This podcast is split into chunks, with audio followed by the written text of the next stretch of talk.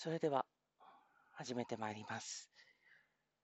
今回はえ枕草子という作品を読んでいきたいと思います。まあ、特に古文をあまり勉強したことがないという方がお読みになるには、まあ、特に随筆と、あとは説話っていうのが非常に読みやすいかと思うんですね。で、随筆というのは、これはいわゆる枕草子、そして北条記、そしてつれづれ草。まあ、この3つのことをよく言うことが多いんですね。で、まあ、それを味わっていきたいかなと思っております。今回は枕草子という作品。こちらは清少納言という平安時代に天皇のお妃様、中宮と言いますけれども、その中宮にお仕えした女房である。女房というのはそういった高貴な方にお仕えする女性のことです。その清少納言という方が書いた枕草子という随筆を読んでいきたいと思います。出典は角川ソフィア文庫、ビギナーズクラシックス日本の古典から取っております。定本はそちらを使っております。さて、その中でも今回は、春はあけぼのから始まる。こちら、第1弾になっております。段というのは、一つの節目ですね。一つのお話のまとまりのことを段というふうに言ったりします。まあ、商談と呼ばれるものですね。で、今回見てまいりますのは、その枕草子の一番最初に入っているものです。春はあけぼのから始まる場面です。では、まず一通り読んでまいります。こんな内容です。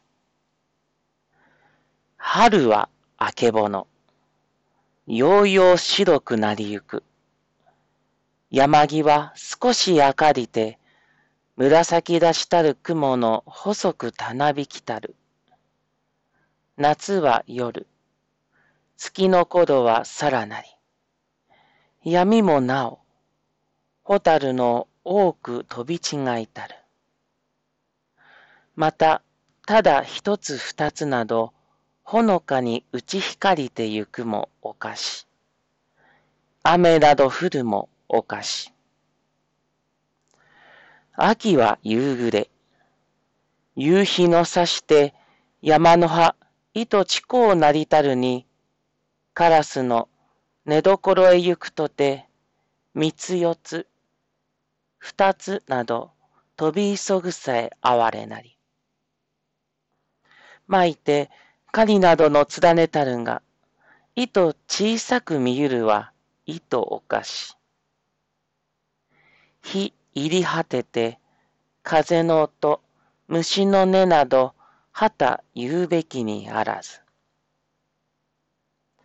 冬は務めて、雪の降りたるは言うべきにもあらず。霜の糸白きも、またさらでも、糸寒きに、火など急ぎ起こして、墨もて渡るも糸月々し。昼になりて、ぬるくゆるびもていけば、すびつ、日よけの日も、白き灰がちになりて、わろし。さあ、ここでは、春、夏、秋、冬について描かれております。春はあけぼの。春はあけぼのとあります。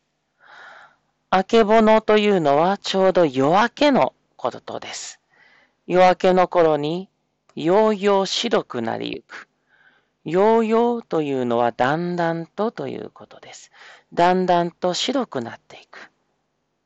そうですね。夜明けっていうのは、だんだんと明るくなっていきますが、その様子を白くなっていくと表現しております。山際少し明かりて、山際、これはちょうど山の際ということですから、まあ、山の稜線、山のその縁のことでございますね。で、山際がだんだんと明るくなっていく。おそらくこの山の方から太陽が昇るんでしょうか。ですから山がだんだんと明るくなっていきます。紫立ちたる雲の細くたなびきたる。そのあたりに見える雲は紫立っている。紫色に染まっているというんですね。それが細くたなびいている。まあ、この細くたなびいているというのが、まさに春の情景なんでしょうね。他の季節ではもしかしたらまたちょっと違った形の雲が表現されているかもしれません。雲が細くたなびいているように、ゆらゆらと細々と見える様子。そんな春の情景をまず描いております。続いて、夏は夜。今度は夏の夜について描かれます。月の頃はさらなり。さらなりというのは言うまでもないということですね。月の頃、月が出ていることは言うまでもなくっていうんですね。言うまでもなく、ただ闇もなお、闇の中で一層、蛍の多く飛び違いたる。蛍が多く飛び違っている。飛び交っているってことですね。ですから、夏といえば夜なんですが、夜の中でも月が出ていること。これもまた夏らしい夏の夜の風物詩でしょう。ただ、その月がおそらく見えない。月が見えないっていうのはいろんな場合が考えられます。例えば、雲がものすごく濃く出ていて月を隠してしまっているかもしれません。もしくは、新月ですね。新月の頃には月の明かりが少し和らぎますね。満月の時には高校と照って、まるで昼の明るさのように見えるかもしれませんが、ですが、新月ともなりますと、あまり明るくありません。まあ、そんな闇が多い時期かもしれません。そんな中で夏といえばホタルでしょう。多く、多くのホタルが飛び交っている様子。また、ただ一つ二つなど、ほのかに打ち光りてゆくもおかしとあります。ただ、一匹二匹。そのホタルがいっぱい見える様子もいいんだけれども、たった一匹二匹がほのかに光っていくのもまた素敵だなというんですね。お菓子というのは、これもいろんな訳ができる言葉です。これは、なんとなくこの、まあ、いろんな諸説ありますけれども、例えばお菓子というのは、なんかこれは面白いなと、非常に興味深いなというような感動する心、そのようなものを描いているとも言われます。ですから、ただ、ホタルがいっぱい飛び交っているのもいいんですけれども、なんとなくほのかにホタルが一匹二匹光ってうろちょろしている、飛び飛んでいる様子もまたいいねと、興味深いというんですね。またですね、雨など降るもおかしとあります。夏の夜の雨が降っているのもまた面白いなというんですね。非常にその、要するにまずは月が出ているの。また闇の中でホタルが飛び交っている。またそのホタルがたった一匹二匹しかいない様子。さらには雨が降っている様子。そんなものをまた非常に面白い、趣深いというようなことを言っているんですね。さあ、続いて秋に参ります。秋は夕暮れ。秋は夕暮れを思い浮かべましょう。夕日の差して山の灰と地高なりたるに。夕日がだんだんとこの山の方に入っていきまして、山の葉がとても近くなる。まあ、これちょっとどう解釈するか難しいところですが、おそらく夕日が山の方に近づいている様子を言うんでしょうか。そんな中で、カラスの寝床へ行くとて、カラスが寝床に行くということで、このようにカラスのっていうのをカラスがというふうに読むという時があります。脳がと訳すんですね。です。カラスが自分の寝所へ行くと言って、三つ四つ二つなど飛び急ぐさえ哀れなり、三つ四つ二つ、つまり三話四話二話などが飛び急いでいる様子などまでもが非常に哀れだというんですね。哀れというのは、これは非常に心が動かされる様子を言います。これは非常にいろんな時に使われまして、例えば、驚いた時にも、哀れと言いますし、悲しい時にも、哀れ、残念っていう感じでも使われます。また、嬉しい時にも、哀れというんですね。いろんな哀れがありますが、とにかく共通しているのは心が動かされるということです。ですので、ここでも、まるでそのカラスが寝床へ行く、その様子までもが非常に心を動かされる様子であるというんですね。まあ、言ってみればカラスという何気ない生き物です。非常に身近にいる生き物ですね。そういった生き物がただ寝床に帰っていくというおそらく一年中を通して自然に乱れるようなものでさえ、哀れに感じられる。非常に心動かされるというんですね。それが秋の夕暮れなのだということでしょうか。また、続いて、巻いて。巻いてというのは、ましてや、狩りなどの連ねたるが。狩りってこれ、鳥の狩りですね。狩りが連なっている。まあ、狩りというのは変態を組みますよね。要するに列を作るわけです。列を作って飛んでいる様子が、意図小さく見えるわ。とても小さく遠くに見えるんでしょう。その様子が意図おかし。まあ、おかし、興味深いというんですね。非常に面白いというんです。さらには、火入り果てて、風の音、虫の音など、旗言うべきにあらず。また、日が入り果ててとありますから、もう日が沈んでしまった後の秋の夕暮れです。か、そんな時に風の音や虫の音、えこの音とか音という使い分けがどうやらあったようですね。現代でも音と言ったり、ねと言ったりいたします。まあ、両方とも音を指しますけれども、どうやらここでは風のような自然の音は音、虫のような鳴き声のことをねと表したようです。まあ言ってみれば風の音のような自然の音や虫の声というような鳴き声のような動物の鳴き声、動物、まあ虫の鳴き声などもまた言うべきにあらず。言うべきにあらずっていうのは、なんかこれは言ってはならないってことではなくって、非常にもう言葉にはできないような、まあ、素晴らしさであるっていうんですね。ですからこの秋に限っては、夕暮れの夕日が入って、少し暗くなってきたあたりから日が沈んでしまった後までが描かれているんですね。さて最後は冬でございます。冬は勤めてとございます。勤めてというのは、これは早朝のことです。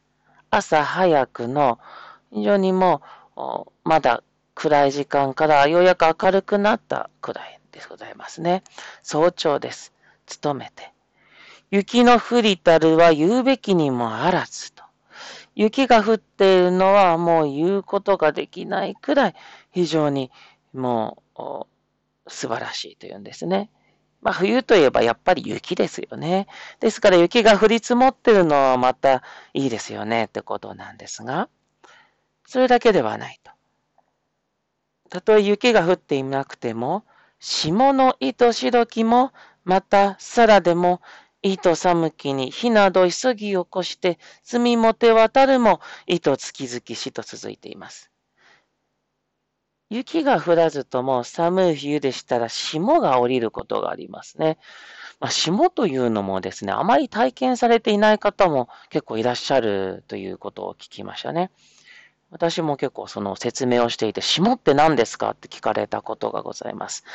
まあ、霜というのは、まあ、確かにですね、暖かいところにお住まいの方だとあまり出くわすことがないかもしれませんが、特に寒い日、寒い冬なんかだと、雪のように空から落ちてくるものではなくって、地上が非常に気温が下がりますので、大気中の水分が、固まるわけですね。で、葉っぱの上とか地面の土の上などにびっしり小さな氷の粒がつくんですね。それを霜と言ったりいたします。それで非常に手、それを触ったりしていて、手が冷たくなってしまって、非常にこの、火傷をしたように痛むことを、霜焼けということを言ったりいたしますね。その霜のが、これは見た目にもややこう白く見えるんですね。場合によっては非常にびっしりと雪が降ったように白く見えるような時もございます。そのような霜があの、降りている。これ、降りる、降りると言い方をいたしますね。霜が降りている時も非常に面白いですよね。また、さらでも、そうではなくとも、糸寒きに、糸というのはとてもということですね。とても寒い中で、火など急ぎ起こして、火などを急いで起こして、まあ、墨もて渡るとは続くんですが、当時、この平安時代において、どうやって暖を取ったか、温まったかというとですね、まあ、当時あまりその、温めるものっていうのはあまりなかったようで、今のところ分かっているのは、スビツというものはあったようなんですね。まあ、おひつのようなものの中に炭を敷きまして、その炭で温まるということをしたようなんですね。で、なので火を起こして、まあだからこれは焚き火のようなものではなくって、炭をに火を起こすんですね。で、その炭を持て渡るっていうのは、その炭を動かして、その準備、暖房の準備をするということでしょう。で、そんな冬の朝の慌ただしい様子もまた、糸月々しというんですね。で、この月々しというのは、似つかわしいとかぴったりだという意味です。非常にその冬の光景としてぴったりですねというんですね。まあ確かに雪だるまにせよ、鎌倉にせよ、鎌倉はわかりますかね？あこれもね、わからない方とか結構いらっしゃいましたね。あの、外国からね、いらっしゃる方なんかだと、雪はわかるんだけれども、鎌倉っていうのは、これはピンとこないという方結構いらっしゃいます。鎌倉というのは、これは大きな、山を作るんですね。まあ、人間が入れるくらいの、まあ、山を作るんです。その中に穴を掘って、それで雪で作った小さな家のようなものを作るんですね。で、それを鎌倉と言ったりいたします。そんなものを作っている様子なども、まあもちろん寒いということだとか、非常にこの冬の朝の厳しさなんかもあるんですけれども、一方で非常に冬らしい光景だということも言えるわけですね。で、昼になりて、ぬるくゆるびもていけば、すびつ、日よけの日も白き灰がちになりてわろしてあります。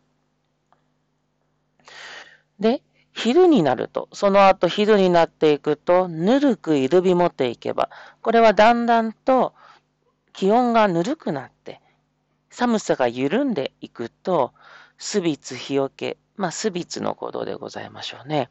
それも、白き灰がちになりてと。墨ももう灰っぽく、灰っぽくなって白くなっちゃった、なるってことですね。もうだいぶ燃え切ってしまうということで、わろし。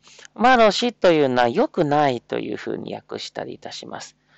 まあ、あんまりね、良くないなと。悪いとまでは言わないんだけど、まあ、あんまりこう良くないよね、と。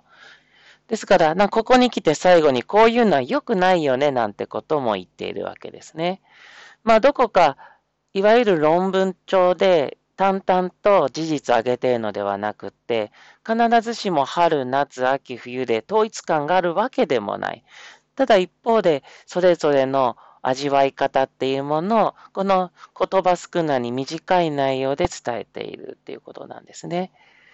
で、実はこのようないわゆる、なんていうんですかね、季節を読んだりとか、なんとなくこう、ふんわりした、うん、折々に考えたことを書いているような場面っていうのは、決して枕草子の中で言えばメインというわけではないんですね。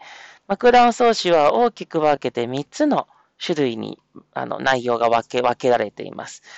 で大きく分けると、一つは今回読んだような随想的商談と呼ばれる、なんかふんわりといろんなその時々の思いを書いたようなものです。まあそれ以外にもですね、いわゆる日記的商談とか、あとは階層的商談と言われるように、中宮との思い出を語ったような場面。そしてもう一つは、ものづくしと呼ばれる、なんとかなものをぱい集めたようなもの。なんていういろんな商談があるんですね。まあ、そのような様々な、この、なんていうバリエーションがあるのも、この枕草子の面白さでございます。なので、そういったことをご紹介していけたらいいかなと思っております。今回はここまでにいたしましょう。